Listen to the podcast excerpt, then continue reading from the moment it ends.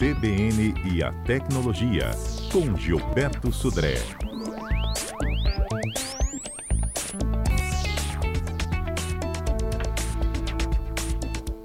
E o nosso assunto de hoje são os chats com inteligência artificial. Você já usa? Já pode então, entrando em contato conosco, contando um pouco da sua experiência.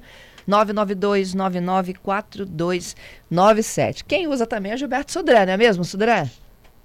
Bom dia, Fernanda. Isso aí, viu? Bom dia, ouvintes da CBN. Exatamente. Os modelos, vários modelos de linguagem conhecidos aí como chats com inteligência artificial foram lançados né, e fizeram, nesse primeiro semestre aqui de 2023, a cabeça de muitos usuários da internet, viu, para isso. E aí, dois desses chats com inteligência artificial se destacaram. O Bard, do Google, que é mais recente, saiu agora bem, bem recentemente, e o Chat GPT, que foi o primeiro que fez realmente todos, todo o sucesso que tem, do, da empresa chamada OpenAI. Né? Elas são é, ferramentas que em algum momento se parecem, porque são chats com, que estão por trás de inteligência artificial, mas elas não têm uso exatamente parecido. O Bard, da, do Google, quem quiser até dar uma olhada e testar, né, é bard, B-A-R-D, .google.com?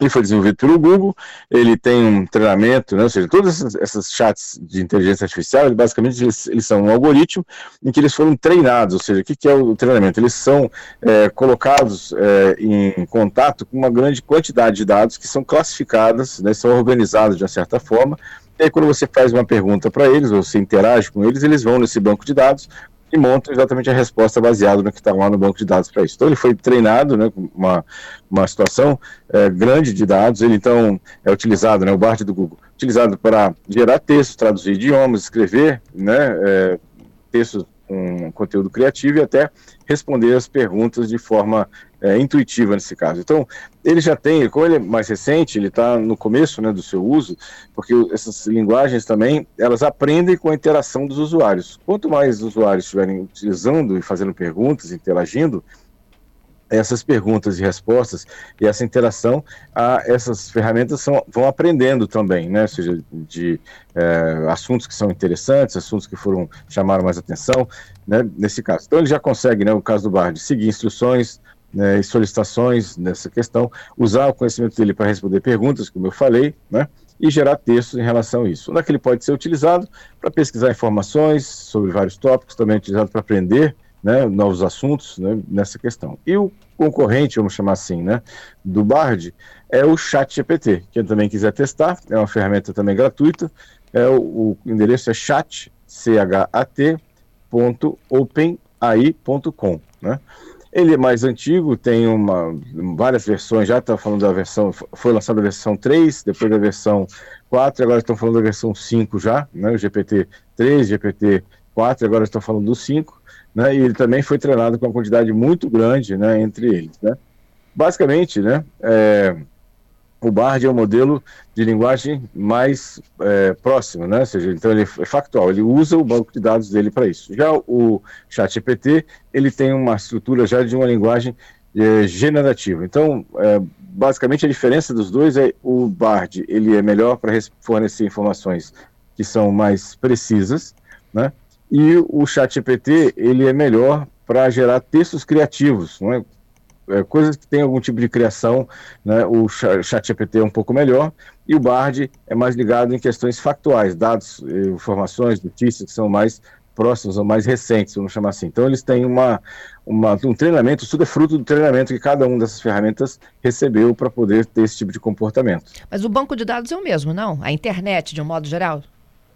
É, na verdade, assim, o banco de dados, é, assim, as, as, informações vieram da internet, mas a, a, fonte é um pouco diferente de cada uma delas. O ChatGPT tem informações mais antigas, né? Inclusive, na, na versão 3, eles tinham dados até 2022 só, né? A, tudo que aconteceu de 2022 para frente, né, na primeira versão do ChatGPT, não estava no banco de dados, né? Já o Bard, ele tem notícias ou informações mais recentes, né? ou seja, não, fizeram essa linha de corte de 2022, vamos chamar assim, que foi como o chat GPT foi inicialmente pensado para isso. Né? Então, a curiosidade, por que, que 2022, né? Porque é, os criadores do ChatGPT eles queriam é, usar como treinamento da ferramenta dados que não, estiver, não tivessem a influência das inteligências artificiais. Como o ChatGPT foi lançado no finalzinho de 2022, em dezembro, né?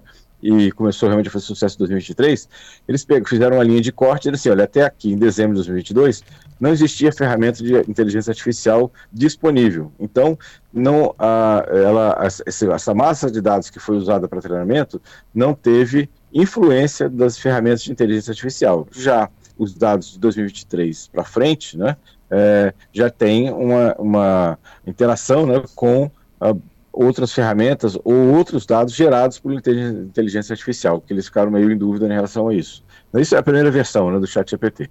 Então, essa que é a, é a, ideia e a diferença né, entre essas duas ferramentas, que são bastante interessantes. Né, eu até recomendo que as pessoas utilizem né, para testar, né, ou seja, achar como, se, que, que é interessante ou as respostas, como é que elas são interessantes. Pois é, e tem muita gente que está usando errado, viu? É, exatamente. Usando o chat GPT para produzir conteúdo que não seja criativo.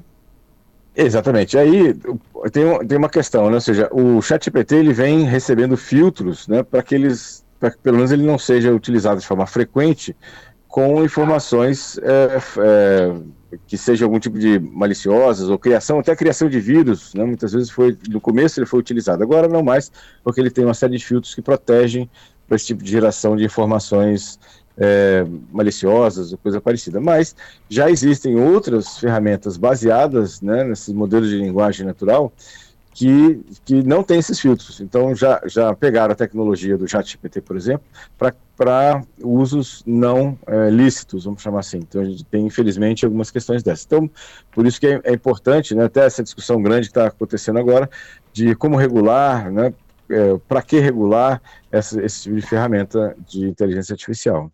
É, a pergunta aqui do Giovanni é muito legal. Ele pergunta qual dos dois só fala a verdade, exclusivamente a verdade. É, é, é, é bem complicado, viu, Giovanni? O que você. O, o, normalmente o Bard, apesar ele é um pouco mais novo, ele talvez tenha informações um pouco mais precisas né, para isso. Mas no chat GPT ele tem uma variável é, chamada temperatura. Né? Você pode setar isso na configuração lá quando você entra no, no chat GPT, chamada de, de, de temperatura. Quando você coloca a temperatura, ele vai de 0 a 1, um, de, de 0 até 1, um, exatamente. Então, quando você coloca a temperatura na configuração do chat GPT para zero, ele praticamente para de utilizar aquelas criações, né? ou seja, ele vai basear a resposta deles em ev evidências ou dados que ele tem efetivamente no banco de dados dele. Quando você coloca o, a temperatura mais próximo de, de 1, então 0.8, 0.9, ele é extremamente criativo, ele literalmente ele inventa um monte de coisa, né? ou seja, que ele, a, com, a, com a base de dados que ele tem, ele inventa um monte de situações que pode ser interessante também se você está querendo fazer um texto mais criativo. Então você pode inclusive ajustar esse nível né, de, é, de criatividade, vamos chamar assim, que o chat GPT tem. Então tá, já aprendemos muito, viu? Vamos pro golpe, tá aí? O golpe tá aí. Qual é o golpe da Muito semana, bem. Gilberto?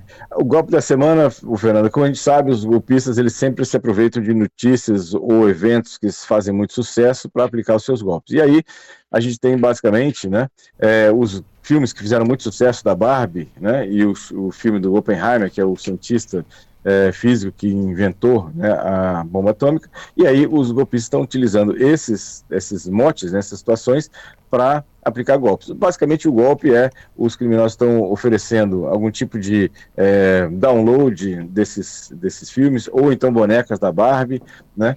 E cobrando por isso, né? E aí, basicamente, a, ao clicar nesse anúncio, né, tanto do filme da Barbie quanto, quanto do filme do Oppenheimer, é, o, usuário, ou seja, a vítima, é redirecionado ao formulário, que pergunta uma série de informações pessoais e bancárias, né? E aí o, o golpista ou ele pede algum tipo de cobrança para ter, né, teoricamente, acesso a esses filmes de streaming, ou ele usa esses dados pessoais né, que o usuário forneceu nesse formulário para uh, ah, fazer algum tipo de, de crediário, o cartão de crédito, abrir uma conta corrente em relação a isso. Então, muito cuidado com essas ofertas, né, ou seja, essas, é, é, essas propagandas usando o tema do filme da Barbie e o tema do filme do Oppenheimer. Tem sempre uma oportunidade, né? Um, algo acontecendo para que o, o é. hacker se infiltre no, no esquema desse. Exatamente. Eles, os golpistas sempre utilizam de temas que estão fazendo sucesso no momento, né? Então, ou seja, pode ser né, um jogo de futebol, pode ser um show, né, vendendo ingressos falsos, que não existem, pode ser a questão dos filmes, pode ser um, um evento né, na sociedade que chamou atenção, tudo isso é um, pode ser um motivo de, dos, dos atacantes, dos golpistas utilizarem para aplicar os seus golpes. Aqui, é, o Twitter hum. mudou, né, de de aparência nos smartphones, porque me contaram que na, no, na plataforma é. de computador já tinha entrado o X. Isso, exatamente. Agora no, nos smartphones também aparece o logotipo do, do passarinho, agora é um X, né, nesse caso, né? É, e aí o, até o Elon Musk mudou, né? O, não era mais tweet, ele chamou de post, né? Não era mais depois que mudou para o X, não era mais tweet. Você fazia um tweet, você fazia um post. Só que a, a reação foi tão grande que ele voltou atrás e também continua se chamando de tweet, né? O, os, as mensagens, mensagens que você manda para a rede social, né? Vamos ver. É, tem muita coisa pela frente, viu? Porque é, o uso do X, inclusive, está é, tá sendo questionado por muitas empresas que já tinham feito a, a reserva, né, ou o registro da marca X. Então, a Microsoft tem, é, o próprio Meta tem é, uma, uma, uma marca, registro de marca do X também para algumas utilizações. Então, isso aí vai, vai render, viu? Vai render bastante aí. É, o, o cara tem que ter muito dinheiro mesmo para tentar destruir uma marca consolidada, né? Exatamente, assim, é, o, os, os anunciantes estão é, fugindo, né, do, uhum. do antigo tweet. Os usuários também. É, é, é, usuários também. Assim, a avaliação que eu tinha lido numa, numa matéria é que o, o Twitter, o antigo Twitter, né, agora o X, é, já está valendo praticamente metade do que ele valia na compra, né? ou seja, então até desvalorizou, foi um, um péssimo investimento, né? pelo menos até agora, um péssimo investimento feito, porque é, quase mais de 40% de, de deságio, né, quando é, nesse valor agora atual do Twitter em relação que o Elon Musk pagou lá na, na compra do Twitter. É, vou chamando a Adalberto aqui que tem uma experiência com X. É isso, bom dia Vamos Gilberto lá. do Joia. Bom dia. Olha, bom dia Adalberto. Uma dúvida que eu fiquei, Gilberto, é à medida que o aplicativo vai sendo atualizado. Porque, por exemplo, eu tô vendo relatos na minha timeline ainda de pessoas que estão dizendo que quando você clica lá no Twitter não tá aparecendo ainda o X, que tá aquele ícone ainda do passarinho do Twitter. Então, essa atualização do, do Twitter, agora que tá virando X, vai acontecendo à medida que a gente vai atualizando o aplicativo ou é automático?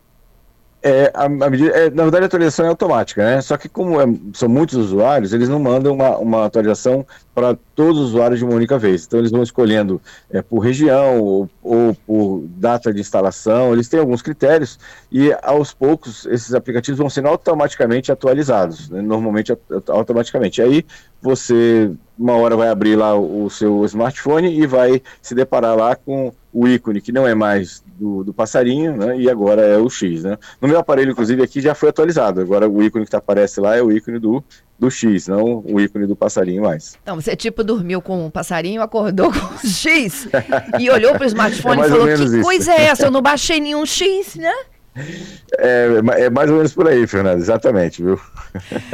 Que coisa. Gilberto, é. Obrigada, viu? Até sexta com mais destaques aqui nosso da tecnologia. Obrigado, Fernando. Obrigado aos ouvintes pelas participações. Um excelente. Eh, continua, continua da semana aqui até sexta-feira. Sexta-feira estamos de volta com mais tecnologia. É isso. Até lá. Um abraço para você. Até lá. Um abraço.